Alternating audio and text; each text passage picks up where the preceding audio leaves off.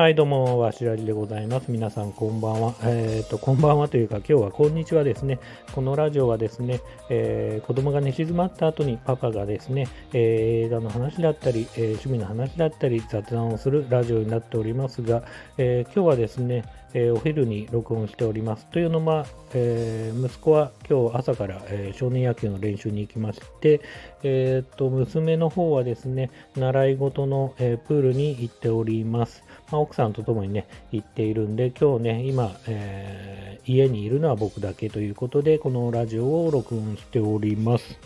え、っとですね、この間ですね、えー、っと映画を見てきたんで、またその話をしたいなというふうに思ってるんですけど、見てきた映画に関しては、アラビアンナイト、えー、3000年の願いって映画を見てきました。まあね、正直、あんまり宣伝とかもされてないみたいだし、まあ大々的にね、なんかこう、広告とかをね、僕も見かけた記憶はあまりないんですけど、ずっとね、今年に入ってからね、見たいなと思って注目してた映画でございます。というのは、えー、この映画の、えー、監督はですね、ねあの、あのですよ、えー、ジョージ・ミラーとなっております。ジョージ・ミラー監督といえば、マット・マックスですよね。マット・マックス、めちゃくちゃ名作だし、えっ、ー、と、最近でもね、えっ、ー、と、え、マット・マックスのフューリーロード、怒りのデスロードがね、えー、まあ、70歳にしてね、監督して、まあ、それもね、まあ自分もね、ベスト、まあ、ね、生涯ベストワンに選びたいぐらいのね、名作だと思ってまして、まあ、バッドマックスもめちゃくちゃ面白い。で、えっ、ー、と、まあ、その監督作品で言うと、ベイブとかね、ベイブ2作目が監督かな、1作目は制作総指揮とか多分そういう感じだったと思うんですけど、あとハッピーフィートとか、まあ一見ね、子供向けのように見えるんですけど、まあ、ベイブのね、2作目なんてはっきり言ってマッドマックス、えっ、ー、と、サンダードームみたいなね、感じだったりとか、まあなんつうかな、えっ、ー、と、ハッピーフィートも含めてね、結構ね、あのーうん、哲学的な部分も結構あったりして、実は大人が見ても面白いって映画、じっくり見るとね、実は結構面白い映画だったりするんで、やっぱジョージ・ミラー、えー、なんだろうな、その思想というか、まあ、ジョージ・ミラーテイストがね、しっかり入った映画なんで、まあ、十分そういうのも面白いし、もちろんさっき言った通り、マット・マックスはね、もう普及の名作といいますか、えっ、ー、と、1、2、まあ、特に2めちゃくちゃ面白いし、まあ、3はね、若干ね、あの、どうかなっていう人もいますけど、まあ、世界観的にはめちゃくちゃかっこいいし、まあ、それがね、後のね、光のデスロードにつながってたりするんで、どの映画もね、あの名作だと思います。えー、というわけで、えー、今日はですね、そのジョージ・ミラー監督の、えーと、アラビアン・ナイト、えー、3000年の願いをね、あの感想をね、話したいと思います。えっとですね、え、出てる人に関しては、えっと、まあ、このお話はですね、そもそもごめんなさい、アラジンと魔法のランプみたいなね、そういう部分でこう魔人が出てくるんですけど、その魔人に関しては、えー、イドリス・エルバっていうね、方が演じております。えっ、ー、と、まあ僕が知ってる映画で言うと、えー、パシフィック・リムとか、えっ、と、ワールドスピード・スーパーコンボとか、あとスーパー、あのごめんなさい、スーサイド・スクワットの、えー、極悪と集結のね、あの主人公って言っていいのかな？中心にリーダーにいたね、あのー、方なんですけど、まあね、あれもすごくいいね、えー、かっこいい、えー、役だったと思うんですけど、今回はね、魔人として、えっ、と、出演をしております。あとですね、主人公の女性に関しては、えティルダ・スウィントンという方で、この方はですね、まあ僕が知ってるところで有名なところだと、ドクター・ストレンジのね、あの師匠みたいなね、えーと、役だったりとか、まあもちろんアベンジャーズエンドゲームとかも出てますし、あとは自分が見たのだったらスノースピアの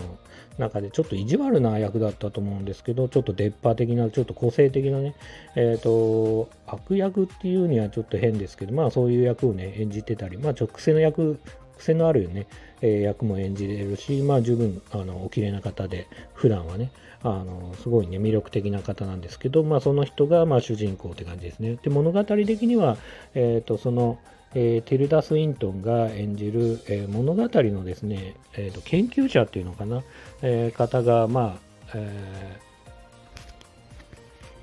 えー、学会でのですね、講演のためにトルコのイスタンブールを訪れて、その、えー、トルコでですね、まあ、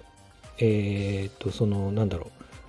お土産屋さんで、トルコの、えー、バザールにある、まあ、お土産屋さんでですね、青と白の、えっ、ー、と、なんだろう、瓶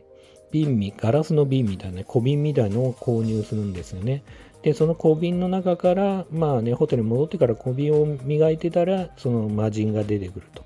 でただね、その魔人が3つ、まあ、出してくれた俺にね、3つ願い叶えてやるよって言うんですけど、まあ、あの、その主人公の女性に関しては、まあ、物語のね、えー、学者でもあるんで、あの、まあ、基本的にね、童話的なものに関しては、まあ、そういう願いを叶えた時には、あ最後はね、悲しいことになったりとか、まあ、そういう教訓が含まれてたりするんで、3つの願いを言わないというところで、まあ、まあ、そこからですね、魔人がですね、過去のお話などもしつつ、えっ、ー、と、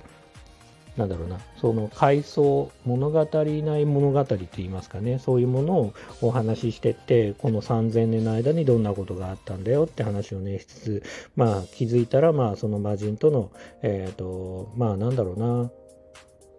えっ、ー、と、まあ恋心と言いますか、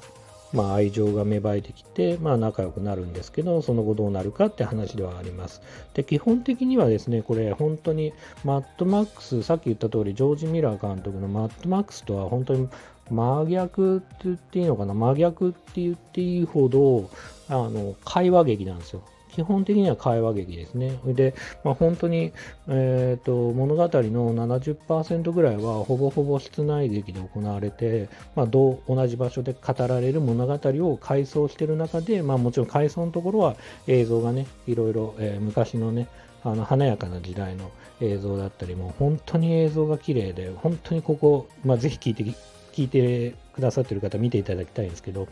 あの映像美、で、マッドマックスもね、よく見ると、ベイムもそうだし、ハッピーフィートもあるかもしれないですけど、よく見るとね、こう、映像がめちゃくちゃ綺麗なんですよね、ジョージ・ミラー監督のね、作品。絵作りっていうのはすごい素晴らしいんで、まあ、そういう色彩感覚だったり、構図だったり、演出だったり、まあ、そういうのもすごい素晴らしい、えー、中で、そういう過去のことが語られて、る中で、まあ、さっき言った通り会話劇なのであのマッドマックスとは真逆でマッドマックス特にね怒りのデスロードっていうのはその、ま、あのマックスがね全然その喋らないほぼほぼ会話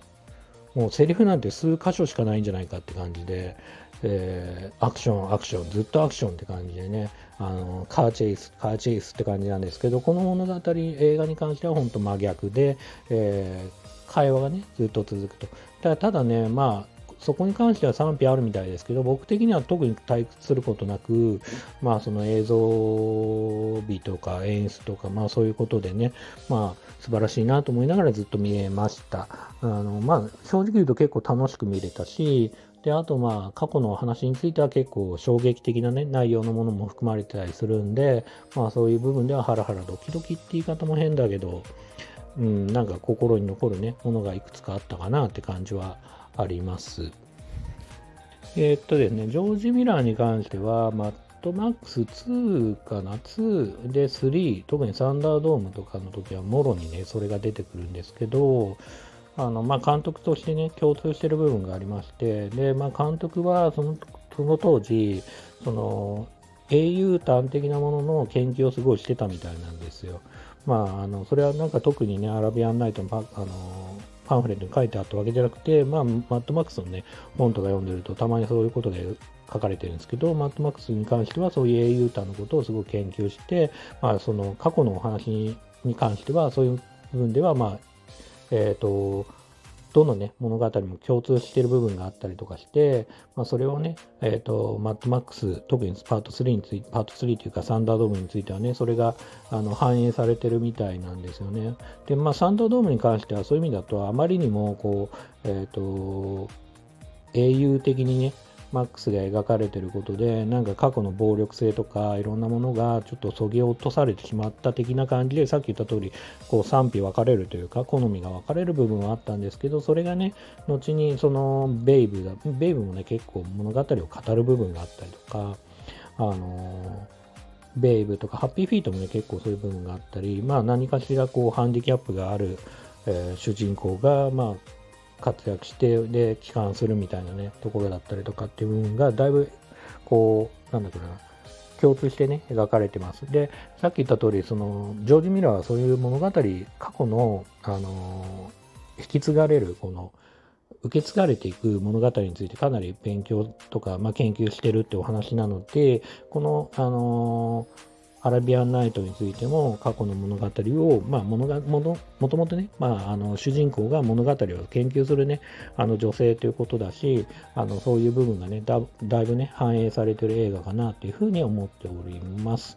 えー、そんな感じですかね。えー、このものなので、まあ、アラビアンナイトについては、まあ、さっき言った通りこうえー、マットマックス的なものをね、ちょっとあのジョージ・ミラー監督大好きだから、えー、マットマックス的なね、アクションみたいなね、あのエンターテインメントっていうのをね、すごく想像してしまうと、ちょっと違うかなって感じはするんですけど、その会話劇の中にも映像美だったり演出だったり、まあ、色彩美だったりってところですごく素晴らしい映像が見れるっていう部分があるのと、まあ、そのジョージ・ミラーが好きな場合であれば、ジョージ・ミラーが描くその物語のあり方みたいのがね、すごく描かれてる映画だと思うんで、まあ、ちょっとね、見る人を選ぶかもしれませんが、ご興味ある方はぜひと思っております。というわけで、えー本日はここまでとしたいと思います。今日も本当に最後まで聞いてくださった方々ありがとうございます。それではまた、えー、ではでは。